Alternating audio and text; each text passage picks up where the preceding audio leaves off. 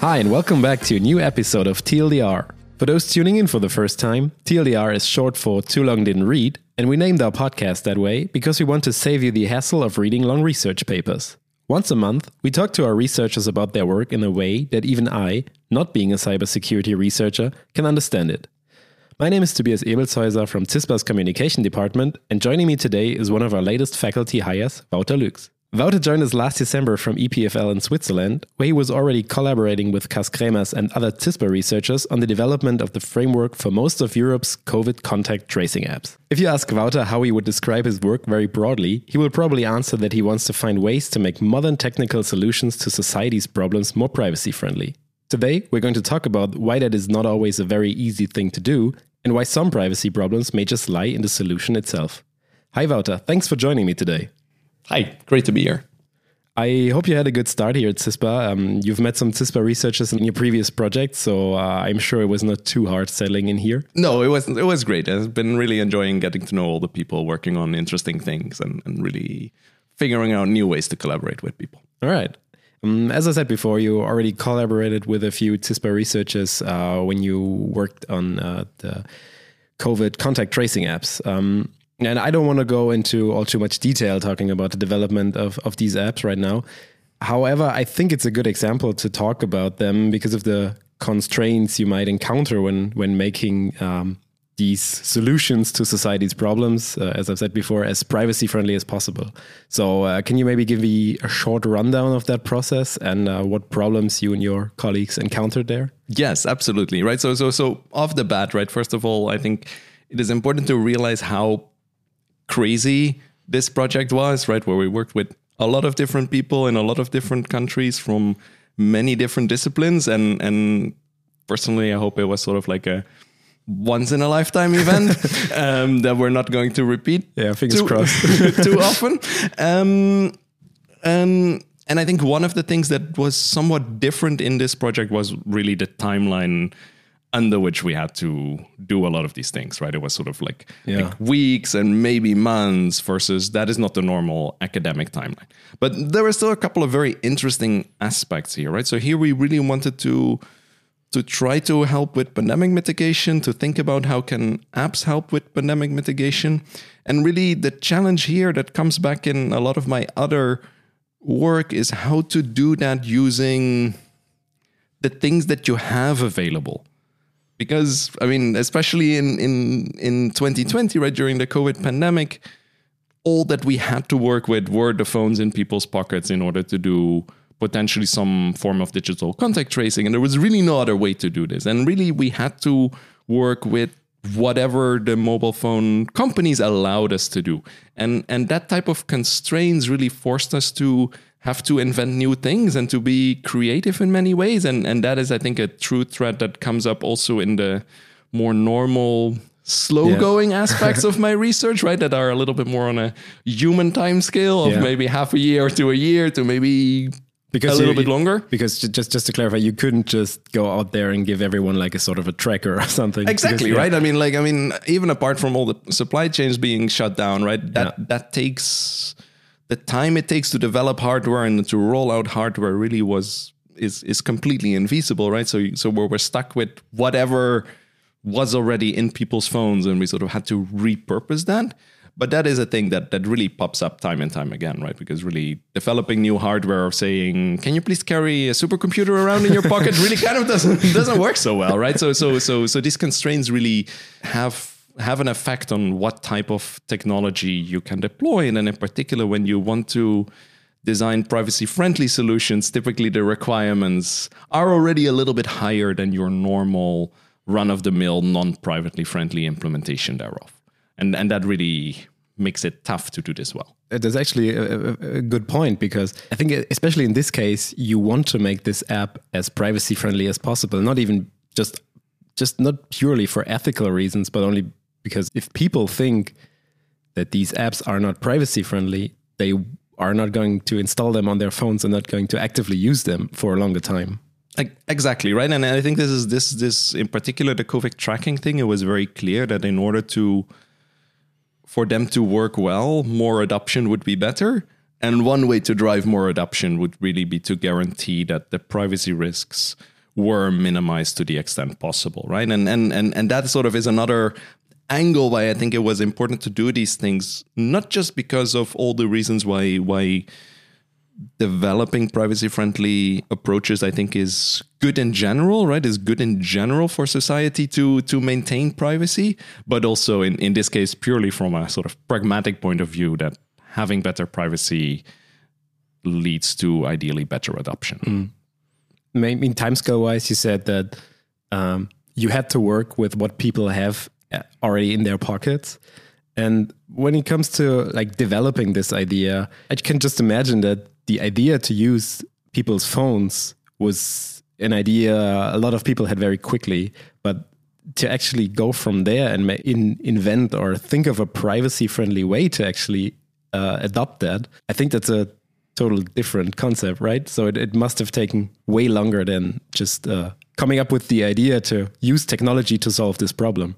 Yes, and I think I think in general, right, when when when I'm working on how to solve a problem in a privacy friendly manner, right? One of the first things you always have to do is to talk with people to figure out what, what is really the thing that you're you're trying to achieve. Not not so much what is the particular technological mechanism through which you want to achieve this, but really what is your what is your end goal? And this is not always easy. Right now, in this case, we had a lot of people available, right? And there was a lot of mm. communication with our team as well as other teams, right? And and and using Bluetooth radio signals as a proxy for proximity came about relatively quickly. But mm-hmm. then, how to leverage that into a protocol and how to make that actually privacy friendly uh, was much more difficult. Also, to figure out what what should you then do, right? What is the purpose, if you wish, of the system? Because once you know the purpose of the system, the goal that you want to achieve, you can then also think about how can I make that privacy friendly. Or put in another way, once you know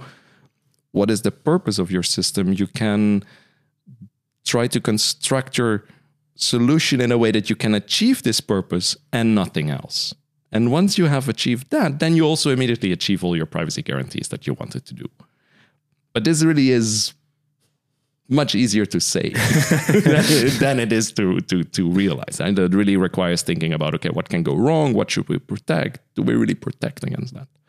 So, do you think that um, in general in society when people try to solve these problems? I mean, you already already mentioned this shortly.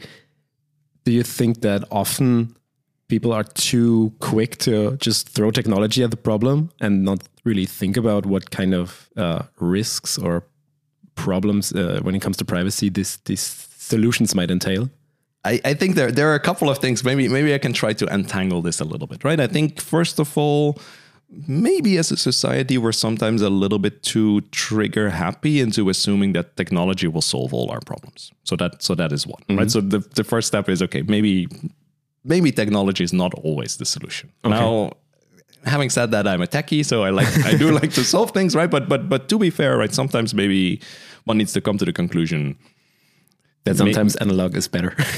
analog, or, or or maybe the problem is not even worth solving it because the risks that it would entail are actually too big, right? And, and and that really brings me to to the second thing that that you're hinting at that indeed quite often defining the problem to solve rather than the technical means through which you want to achieve this is a step that is sometimes kind of skipped or kind of implicit. So a lot of my work in the end ends up being teasing out what is the real purpose, the real the real thing that you're trying to solve. So, so going back to to to the COVID apps, right? It, the purpose is not to to track people or to keep a log of who was close to whom, right? The purpose really was to be able to automatically notify people that have potentially been exposed to COVID so that they can yeah. take appropriate countermeasures, right? And that is that is very different than saying we need to log all these interactions between people or store all these interactions between people.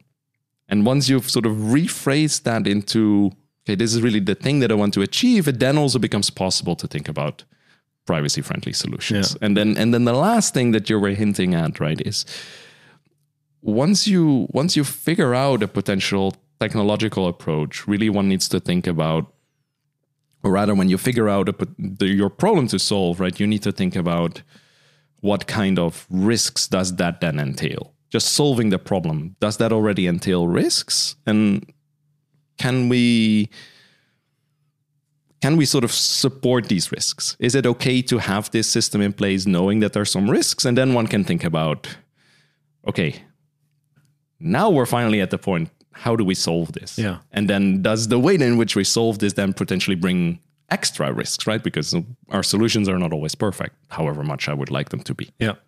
Okay. Yeah, that makes sense. Uh, we've talked about this before, and so you said that if an app is privacy friendly, like in, in context of the of the COVID uh, tracing apps, um, they are probably going to get a better adoption rate. And I think that might actually um, apply to your current project you're working on as well, because um, I think here privacy is also extremely important. Um, uh, it's a project uh, you're doing in collaboration with the ICIJ, the International Consortium of Investigative Journalists, uh, which was involved in big document leaks in the past, such as the Panama Papers.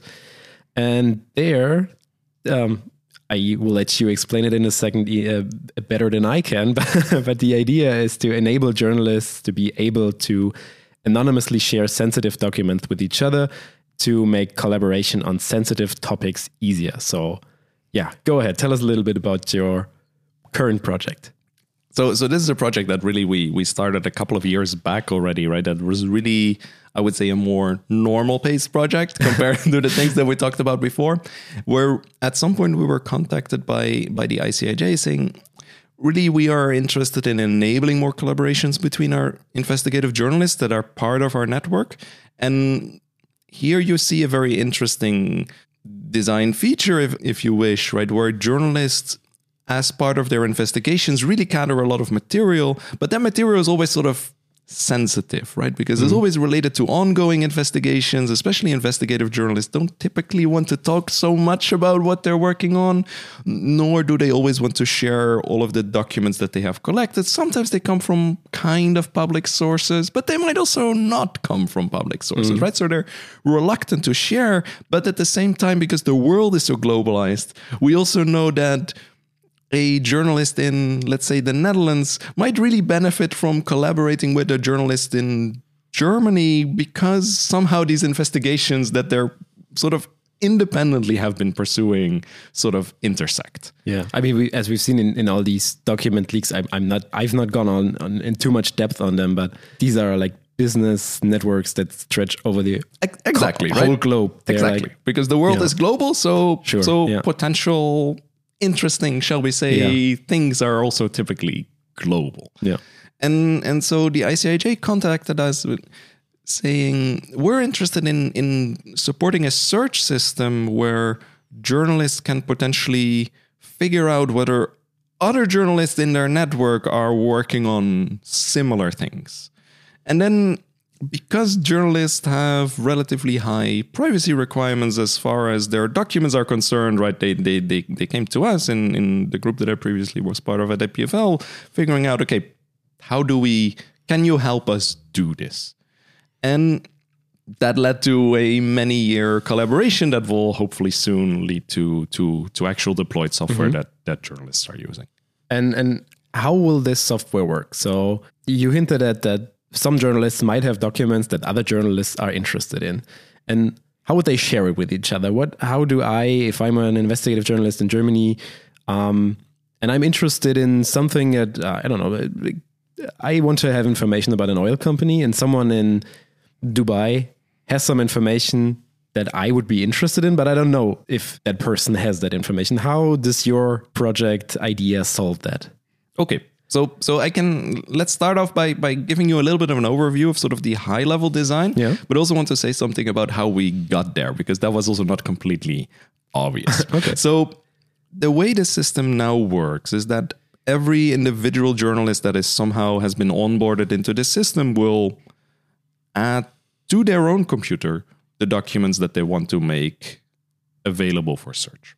Okay. So so that is step step 1 and then other journalists that are also part of this network can input a search query that gets somehow distributed to all the other machines in the network. They will somehow answer this thing. And then locally, journalists will learn ah, there is somebody, not necessarily knowing where or who or, or anything else about this person, that matches this search query for this oil company, let's say Royal Dutch Shell, just to use an use an example. Of course, there are other oil there companies. are also other oil companies, right, that are not necessarily from the Netherlands, but anyway.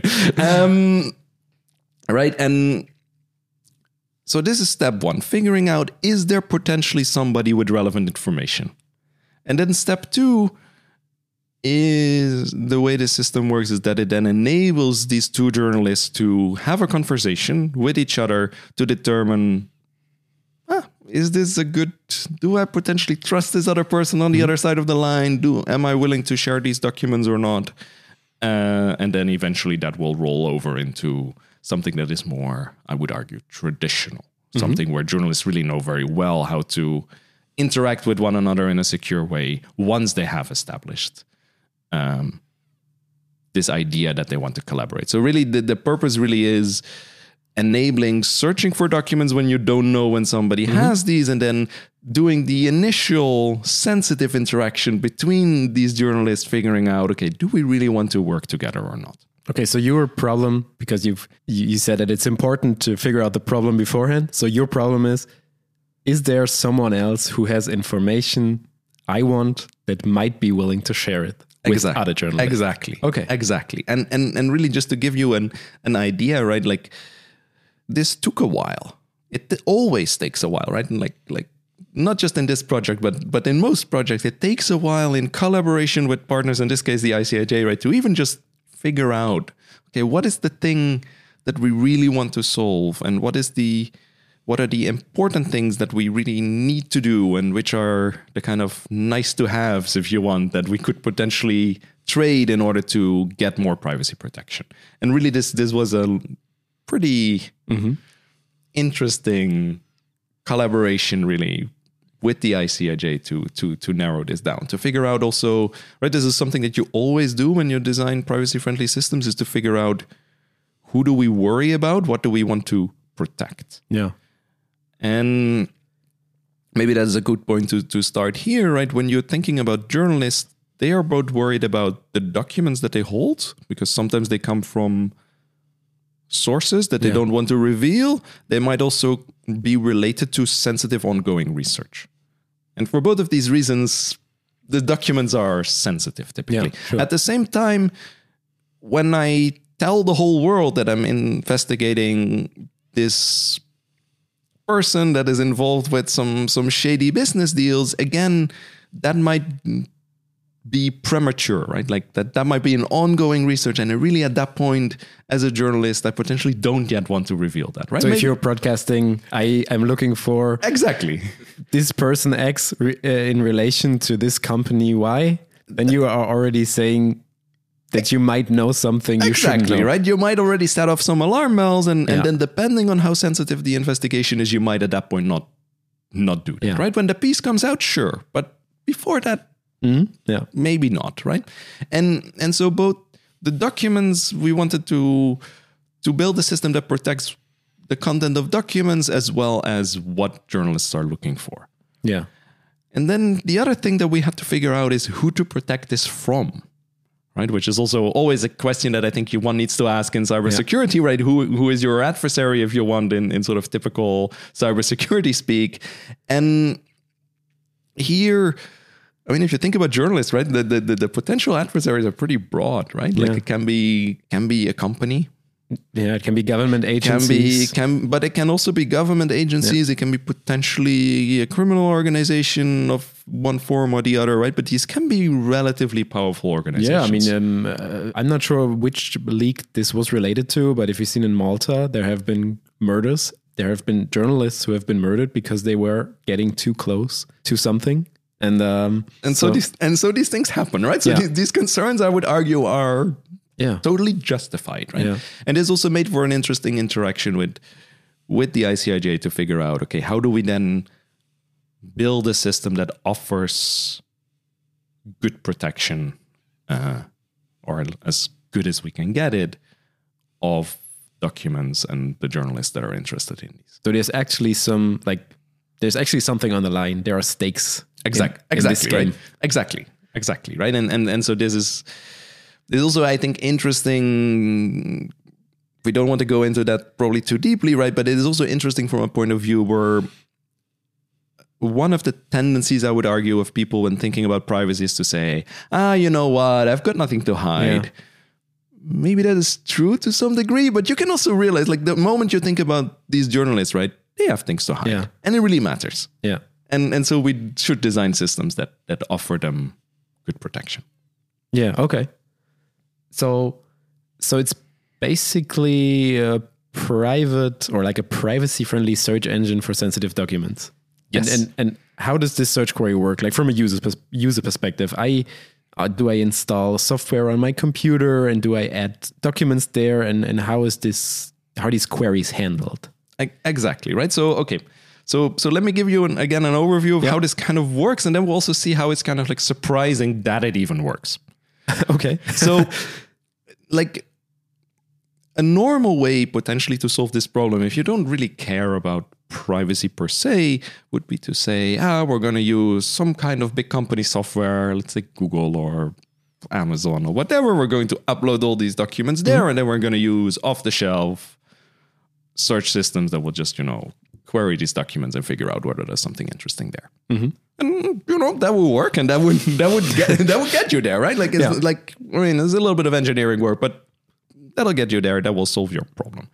But it doesn't really offer any protections of the documents, right? But because we gave them to this one central party, right? Yeah. So what we did as a first sort of architectural decision while talking with ICIJ is that we decided we're going to leave a journalist's documents on their own computer. So Okay. every journalist has their own computer, be it a laptop or desktop or whatever, and the documents are going to be on this machine So it's not uploaded to server not anyway. uploaded to the cloud is not uploaded to another server and by the what we then actually do is we sort of do a if you want construct a decentralized system like Yeah. we we make sure that that these bits of interesting information these documents that are interesting are spread out Mm-hmm. over different machines thereby making it much harder for a potential attacker to figure out to to get all of them at the same go right they, they Mm-hmm. might still be able to corrupt one of these machines and, and there's not so much we can do about that Mm-hmm. but there is no single point where you can go and get everything. like a like a like a very valuable server where you break in and have everything. exactly. Yeah. right? Because that is like if you think about sort of state level adversaries that is really not the situation where you Yeah. want to be in. So in order to make this work journalists will just install on their machine a piece of software. I wanted to say simple but maybe it's not that simple. They will they will install a piece of software on their machine and that piece of software will then ingest these documents. Mm-hmm. So that's one thing and then join a network of other journalists so so now we have a network of journalists that communicate where essentially these pieces of software communicate with one another. So now when a journalist comes along is like, I'm interested in this oil company or this specific person, they will enter on their own machine a search query. Stuff gets transmitted to all these other machines. They will process, they will send a reply back, and then this journalist will figure out, ah, there is somebody here that has a relevant document or nobody, and then you try again. Okay, so I just would just type in some keywords. So you would type in the- keywords is like kind I mean it's not completely the same as Google Yeah. but but think about this as Google right you get a Google prompt you type in your things Yeah. you maybe wait a little bit longer you get your answers right and one of the reasons why you need to wait a little bit longer is because somebody might have their laptop closed because they're sleeping and they're on the other side of the world right so maybe you Yeah. need to wait a day or something but then you'll get your answers back and you know ah, there are these three people Okay. that I should follow up with But is there there's a server in the middle handling these kind of qu- queries? very well spotted, right? Because the way the internet works is that you can only communicate between machines that are actually online, right? And if somebody's laptop is closed, then that doesn't work, right? So, so for feasibility reasons, Yeah. just, just in order to make this work, there is actually a server in the middle that that that handles that communication. Now we did. Okay. And we can come back to that later. We're actually not really trusting this server with anything. It just needs to be there in order to to act as a post office, right? It cannot read anything, cannot learn anything, but it needs to be there in order to, you know, hold the message for Tobias while Tobias is sleeping, and then Yeah. so that tomorrow morning you can pick Okay. it up. Which makes sense in a global world where global journalists should be able to communicate. Exactly right Yeah. but but it, but it already i mean it already does differ a little bit from like your ye good old google like implementation Yeah. right? Where Yeah, you would have everything right at your fingertips. But now to, to, to come back to i tried to hint that, that that this is kind of like counterintuitive right? Because we we figured out we want to protect queries. So nobody should be able to learn what somebody is mm-hmm. searching for. Also nobody should be able to learn what is the contents of documents or who has which documents. Yet, we want to build this system in such a way that you we can- get answers, right? can- and then we can actually do something, right? And, and and the thing that I forgot to say earlier, right? But if you're thinking about powerful adversaries, this in particular means that you cannot necessarily trust all these other machines in the network, Ah, okay. right? Even if the journalists are are are fantastic people, yeah.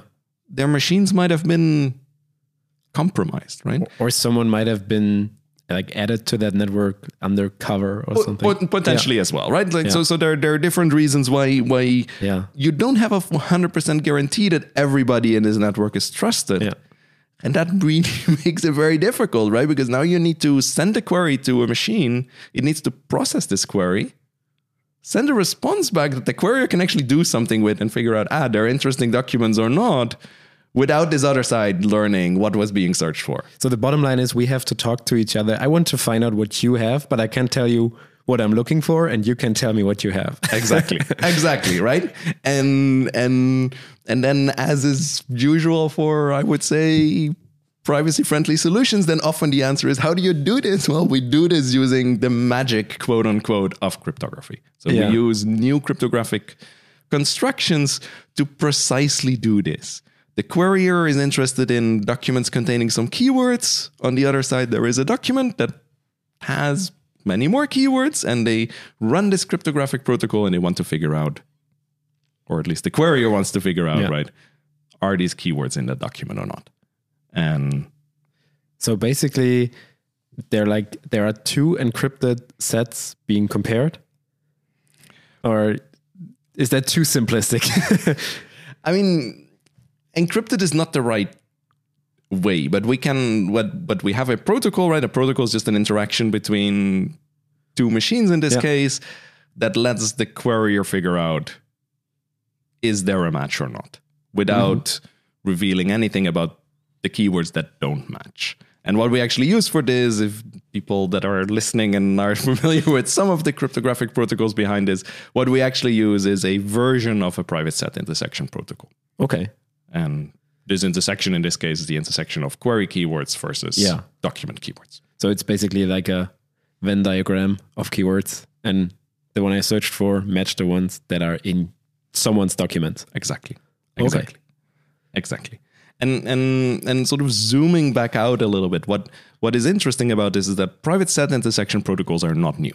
Mm-hmm. Right? Like somebody that has been doing anything crypto-y for the last whatever 10, 20 years will tell you, ah, but Wouter, what what gives, right? what is what is new about this? And and this comes back to what we were talking about earlier. When you're thinking about this particular system setup, this particular scenario where you have a couple of hundred journalists that want to answer these questions, want to answer these search queries, practical constraints really start to matter.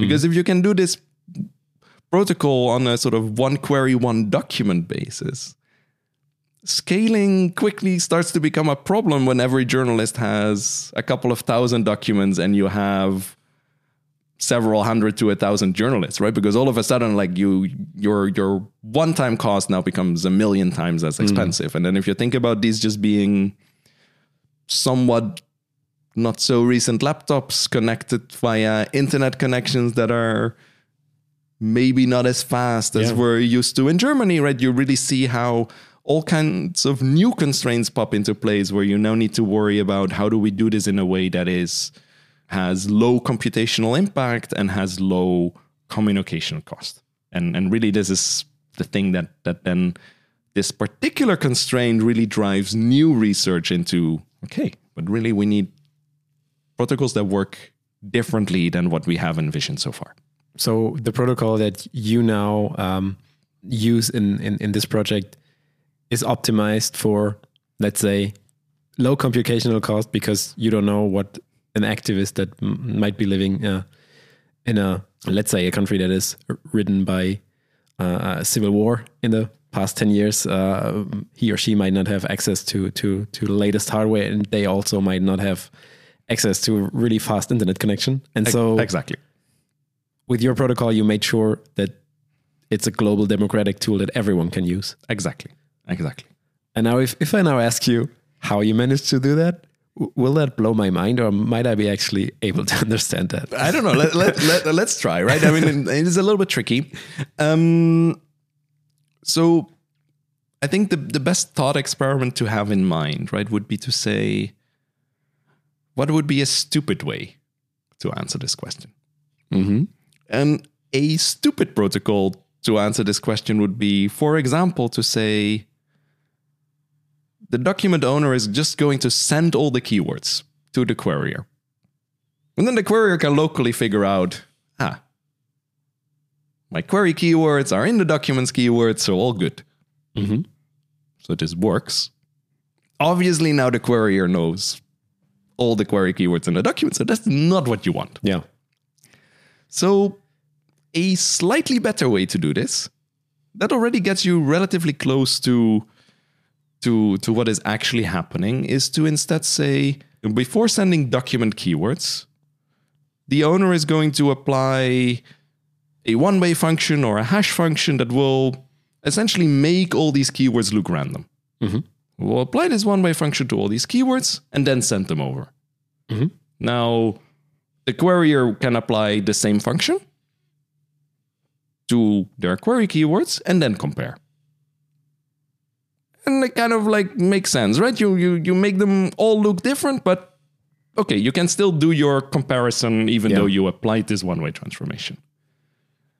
Now, if you've been around in this space for a little bit longer, you realize ah, but just hashing or just applying this one-way transformation really is not good enough because if someone knows the function they can just easily reverse it not reverse, right? Because the one-way function Ah, thing okay, yeah. tells you reversing is actually hard. but, they you- can try to use keywords and exactly. compare results Exactly, Yeah. right? Because there are only so many keywords, right? Yeah. You just so you're just brute force, right? So it's, it's very susceptible to a brute force attack. okay yeah So there is one extra teeny tiny realization that one needs to make is that rather than using a standard one-way function, one can use something that really looks like a one-way function but has a key in there.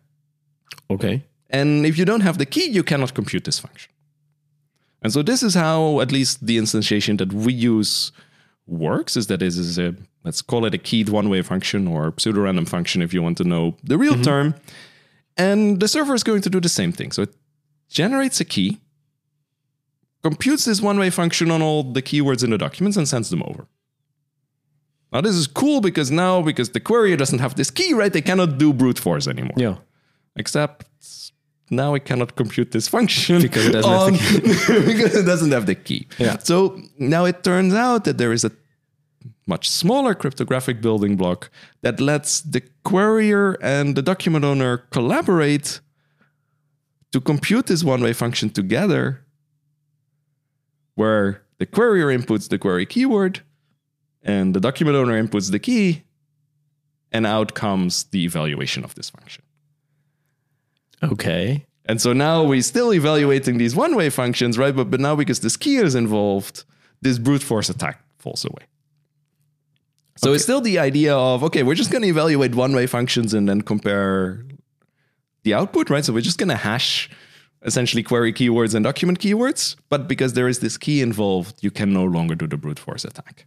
And, and who has the key only the, the Only the document owner. okay okay okay And, and so the document owner kind of helps the querier evaluate uh, this function on the query keywords. And then if you've been following along very carefully, right, you you would realize now, okay, it's a little bit nasty, right? Because we don't want to reveal the query keywords to the document owner. So there's still Yeah. a little bit of magicy going on. But at least we stripped off one layer of magic.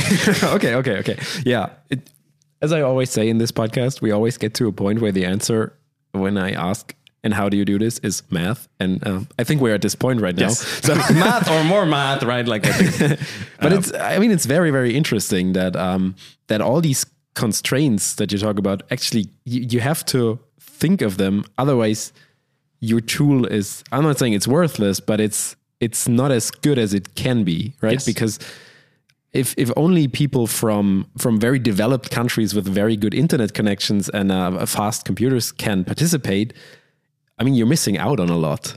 If if some bad stuff is going on uh, in in in a in an underdeveloped country, exactly people can't really uh, exactly. take part in this. exactly exactly right and and so these things really matter right and and and they're actually so so maybe this this this lets us bridge into another aspect to this right? Is that you want this to be usable in a sort of very technical sense in the sense that the machine should be powerful enough to actually do this stuff right? Their internet connection Yeah. should be powerful enough. This should be somehow fast enough that journalists get their answer you know this week and not next year because that would be that would be problematic right?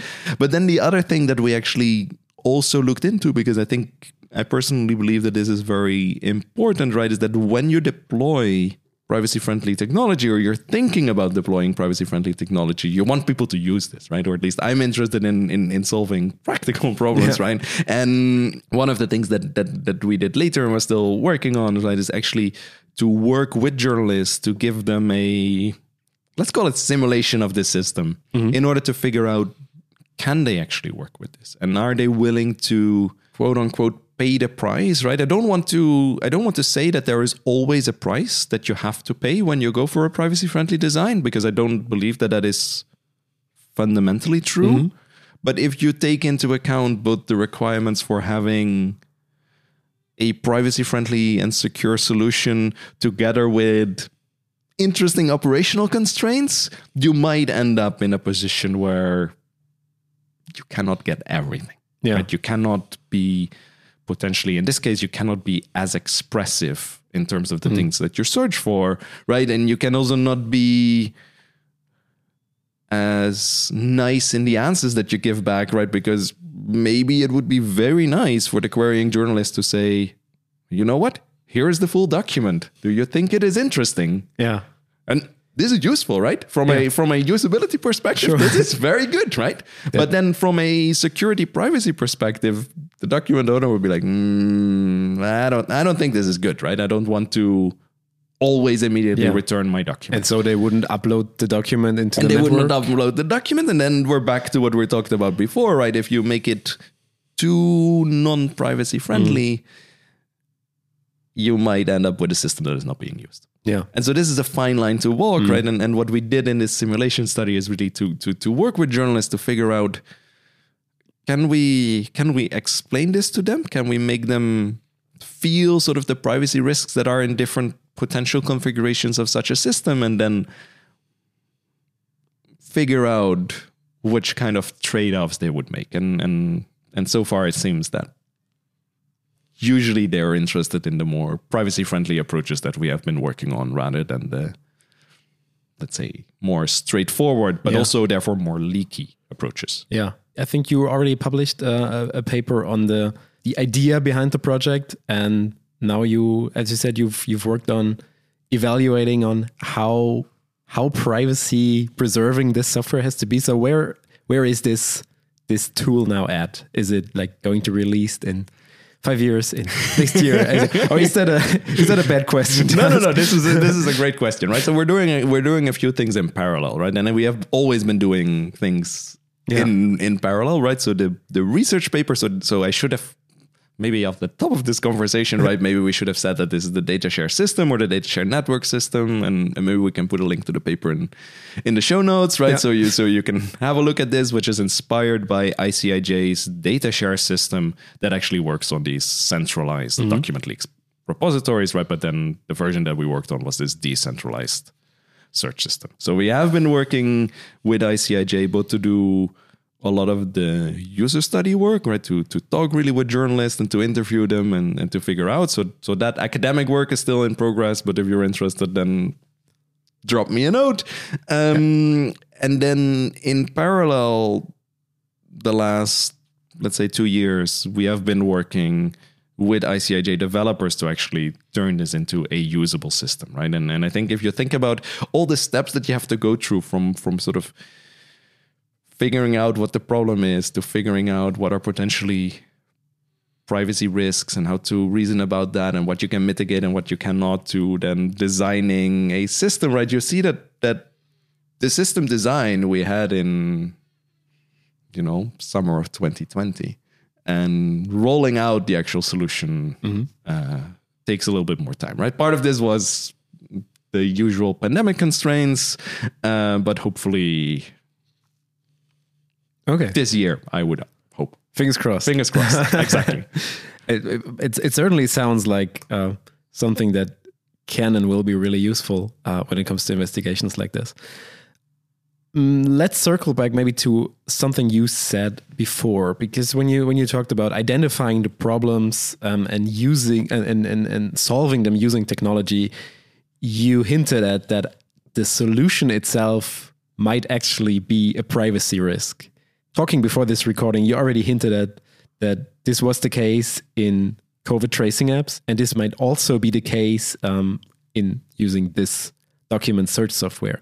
Can you maybe elaborate a little bit on that, on how solving a problem itself will always or can always be um, a privacy risk? Yeah. I so so what is first maybe I don't think this is a universally true thing. There might be there might be systems where solving the problem does not actually entail new privacy risks, right? But I think the the reason why by figuring out which kind of risks are fundamental is important is that when you know that solving a particular problem will entail a risk, right? That then forces you to to decide: Do I want to pay this price or not? And if you don't want to pay this price, this means that you cannot solve this problem, which is which is a pain, right? But I also think that that that it is much more honest to say solving this problem will mean that you need to pay this price rather than sort of bullshit your way around it. It's better to know beforehand. Right? Exactly. So- exactly. And so, but but now we have been talking a lot in the abstract, right? And and and so maybe maybe the case of the document search system for journalists gives you is the easiest way to show how a search system, right, that lets you answer is there a journalist in the system with relevant documents can already have leakage. And one of the leakage things that you might imagine is that there is this secret government project, right? Let's say it's called CISPA. Um, and somebody, or, or maybe just somebody from the government, right, that has access to the system wants to know has this been leaked? Mm-hmm. And because this is a document search system, right, all you need to do is input a search query, let's say CISPA, and what you will get out is there is somebody that has this document. And so there is no way that you can keep this secret, right? Like Yeah. like having search functionality, search functionality will force you to right for for search to be useful, you need to give an answer, yeah. right? Otherwise, kind of it's kind of pointless, yeah. right? If you Yeah, search sure. for something which you never get an answer is not very useful. So, and the fact that you get an answer, right? The fact that you get an answer yes or no, or there's somebody, or there's some Yeah. multiple somebodies, can in and of itself already be leaky, right? And there's nothing Yeah. there's nothing you can do about it, right? Like it, like, it doesn't depend on how I built this system. It doesn't depend on the choices that I made in my specific cryptographic design, right? It's just the fact that I decide, okay, we're going to solve this problem that will entail, in this case, this leakage. So if there's if it's already a risk that somebody knows that something is out there, you will you are not going to be able to solve it. Exactly, right? Yeah. And and the, and this is fundamental. And I've over the years right become much more convinced that it is very important to delineate things that are fundamental that come from the problem that you're trying to solve versus the things that come from the way in which you solve them. Yeah. And very often, right, like the way in which you solve them, and and and that I would argue is is the case for many of the projects that I've been involved in, including uh, the project with the ICIJ, as well as to some extent contact tracing, right? In order to satisfy deployment constraints, there might be teeny tiny bits of extra leakage that one needs to accept. Not necessarily needs to accept right? But you don't have but, to use it right. but but but, yeah. but something that that that that as a designer or or in collaboration with other people you decide okay maybe this is acceptable. Yeah. Because that is what allows us to do it because we don't know how else to do it. Yeah.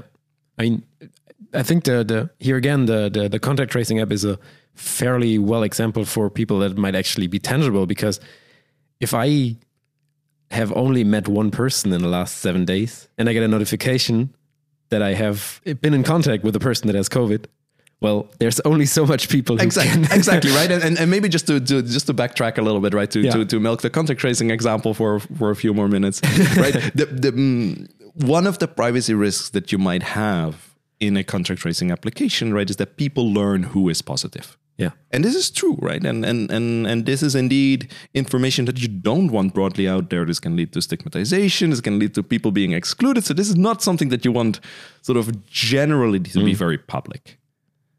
Now, at the same time, right, as you're just correctly explaining, right, if, if you build a system whose purpose is to notify you have been, you, Wouter, have been close to somebody with COVID, and I've only been close to one person in the last week, and I get a notification, yeah. Guess what right? I, I will learn at yeah. least that this one person is positive right? Yeah. and and and so regardless of how you design the system right all the systems that were deployed in this phone in inherently will have this particular weakness yeah. because there is no way around it. And it is important to know this right because then one can make a decision. If you know what you're dealing with then that's your decision to make but it's good to be aware. Yes and this is i mean this is okay the idea behind it that that that you're hinting at right is that you need to potentially have some understanding of how a system works right it, i don't think that is always necessarily mm-hmm. true right i don't I don't want to say that 80 million people in Germany need to understand how COVID apps work. I think that's that's bullshit, right? Like yeah, I don't yeah. I don't okay. think I don't think that's where we want to go, right? Um, but then coming back to the journalists, right? There we're working with a much smaller target population, right? Where I actually do think it is important that they understand at least, not necessarily how it works, but that they can at least reason about potential risks well enough so that they can decide these documents. Yeah, these are too uh-uh, sensitive. These are too sensitive. Yeah.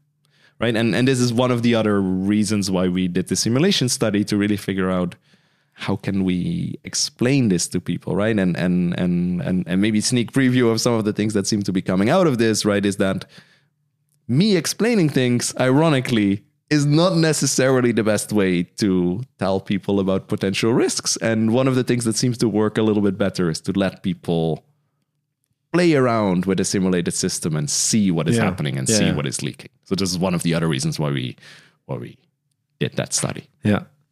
So so what I can take away from this, in in a sense, your research is is focusing on real world societal problems that are here right now. You're doing foundational research on real world problems. Are there like any other interesting privacy related things you have your sights set on or? Yes absolutely right? And, and just just for the people that are now sort of like very confused how how sort of real world problems lead to foundational research right? The, the link is in what some of the things that we talked about before right? That if you're trying to solve practical problems in the here and now you will figure out constraints that existing solutions typically do not solve. Yeah. And that is how you get to new interesting research directions like can we even do that? And, and it turns yeah. out that very often you can, right? And now to, to answer your real question, right, is yes, I'm I'm I'm always interested in sort of interesting real world challenges, like especially with an interesting societal angle, right? And and recently I've become more interested in looking into other places where we really deploying a lot of technology also in many cases for good, right? It really brings a lot of good things, but then also in a way that people don't have a lot of agency to say no. Mm-hmm. So you might think about children in school or students at university, right? That really technology will help with them learn, but it might also bring risks. And I don't know mm. if we fully understand these risks, right? And, and similar things happen when you think about for example, elderly people that we now use technology to potentially monitor them to make sure that they're okay. Yeah. But Yeah. Mm, but but I think your your gut feeling is already like okay, there, there are potential things that go wrong, Yeah, right? yeah. And then the other thing that that we've been working on quite intensively recently is more in the humanitarian aid sector, where again the same philosophy or belief is that technology will make a huge difference, and very often I think it does, but it also brings a lot of risks, and in particular, in in again in the humanitarian sector we're dealing with people that have potentially very little agency, mm. right? If the choice is between do you want to use this technology and get food or Do you want to like maybe or you want you and your family not to have food, then that is not necessarily Yeah. a situation in, in which people have a lot of agency. Yeah. That's true. And so I'm very interested in in in in in thinking about solving this type of societal problems in the right way, let's say. So if, if any of our listeners are right now thinking, okay, I might have an idea that that sounds like Wouter could actually tackle, drop Yeah. him a note. Uh, we'll have his email address in our show notes. By all means. Wouter, thank you very much. Um, yeah, I'm I'm um, I'm really excited uh, to have been talking to you because um, I'm not sure we have tackled this many societal real world problems before in in in, in our podcast episode. So. Uh, thank you very much for that. Um, to get back on on the cybersecurity track a little bit. I mean, everything is about cybersecurity, but um, I have some quick questions for you that we usually uh, ask all of our podcast guests. So, um, and I don't want to exclude you here. So, Wouter, do you use a password manager? Yes. I started doing this a couple of years ago and I've never been happier. Yeah. Yes. So, is there uh, a particular reason why you why you entrust your passwords to this tool? I mean, in, in my particular case, right, I did do my due diligence and figured out how this particular one worked. and, and, and I sort of convinced myself that that is about as good as I can do another thing, right? But I think here there is also a, even if, even if that security level were slightly lower, like I think it is actually, it is actually very high, right? But even if it were a little bit lower, I think one should still seriously think about using that because if the baseline that you compare against is using the same password all over the place, right? Like, Yeah. um, So Yeah. it's yeah it's, it's so don't don't do that, okay? Don't use the same password all over. Yeah, we have it on tape here. um, second question: Have you ever fallen for a phishing email? I don't think so, but I will also honestly admit that I probably could fall for that. And, Okay. and actually, like thinking about sort of current affairs, I am very worried when phishing emails start being crafted by ChatGPT. Yeah. I've- I've- I, I've heard I- I about don't know. this. Like this Yeah. is not this is not my area of research, but I have been thinking about, and, and Yeah. I don't know. I, I mean, if, if natural language I- um, generators get better, we I, will. I mean, there are a couple. better- There are a couple of checks that I do right, and and very often I have been lucky, right? I get an email from whatever a bank that is not my Mm. bank, right? And then I realize, but mm, you know, so like I said, so far they have been, I think most of the time bad enough that I Yeah. caught it, but I think it will get harder, it will get. I'm I'm afraid it will get harder, and and es- and- especially for for non techie people. yes, I Yes. yeah. yes. We might have to talk to one of an expert uh, Yes. about about that. Yeah, let's drop it in the in the next episode's notes. As a cybersecurity researcher, do you handle your private data differently than I don't know a non-techie would? So are you like very wary of social media and and sharing your private data? Yes, I, I I think so. Right, there are a couple of things that I do that maybe other people don't. One is that I don't have Facebook, for example. Uh, I'm also a little bit more reluctant, I think, or at least more conscious about what I share publicly. And then I think, but this is maybe more me being a techie necessarily than than me being a privacy researcher, right? But I also think more carefully about where I have my data and who has access to these data. Mm-hmm. Yeah. Okay. So I don't necessarily have everything centralized. okay. Okay. So not a central cloud server, or what do you mean exactly? I mean, I I do I do have some things in the cloud, Yeah. but I'm sort of conscious about which things I have in the cloud. Yeah, and, okay. and and these are typically not the super sensitive things, and the things that do go into the cloud are usually then encrypted into the cloud. Okay. But I'm also sort of like, and, and like at the same time, right? I'm also feeling the pain, quote unquote, of of making some of these choices. So I also it's also good for for sort of my research to sort of realize, right? So, that- so that- again, privacy has a price. I mean, it doesn't always come for free. Like, Yeah. like I mean, it's always my goal to to make it as make things as easy Mm-hmm. as possible, but it's not always. yeah, sure. Unfortunately, not always the case. okay, okay. What do you think about smart homes? Blindsiding me.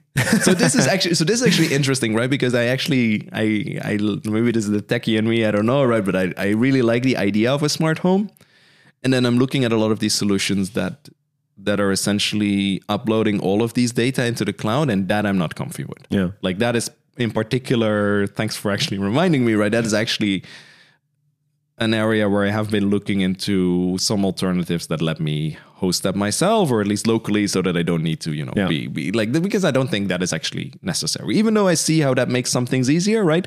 But a few months back, I was looking into security cameras for whatever reason because I look into random things, um, and and it turns out that a lot of these are actually just streaming video Yeah. into the cloud and and and yeah I understand why right? From a technical point I understand why that is the case also makes me very uncomfy Yeah. so I haven't bought Same. them I haven't bought them yet I, I mean, we've had quite some uh, scandals. If you look into it, there, there's a few companies that will probably come up on Amazon if you if you look for them, and they have been quite some scandals when it comes to. I, I to be honest. I haven't looked into the scandals yet but just from a sort of technical point of view Yeah. I was like mm, yeah, yeah, I yeah. don't I don't know I mean, the idea behind it is is scary. this But, this yeah. worries the heck out of me yeah So last question, and um, then yeah, you you're done with being blindsided. How do you feel about cryptocurrencies? I don't own any cryptocurrencies. I'm somehow regretting this sometimes. Um, I think there are some ideas behind cryptocurrencies that are interesting. At the same time, especially the last one to two years, we have been riding a hype wave that I think is very unhealthy. And that, that actually, in particular, made a lot of people lose a lot of money. And I'm not particularly comfy with that. But I do think there are some as as an as an thought experiment. I think it is there are interesting ideas there. The way it has been intertwined with a lot of things, Not so much. potentially difficult. Mm-hmm. Okay. Then that was it for this episode. Thank you very much, Wouter, for uh, joining us here. I've had a lot of fun and I feel like I've learned a lot of things. So thank you very much. And I hope you'll uh, continue to make society better with your research. Thanks so much for the invite. It was a great pleasure. Thank you. Bye. Bye.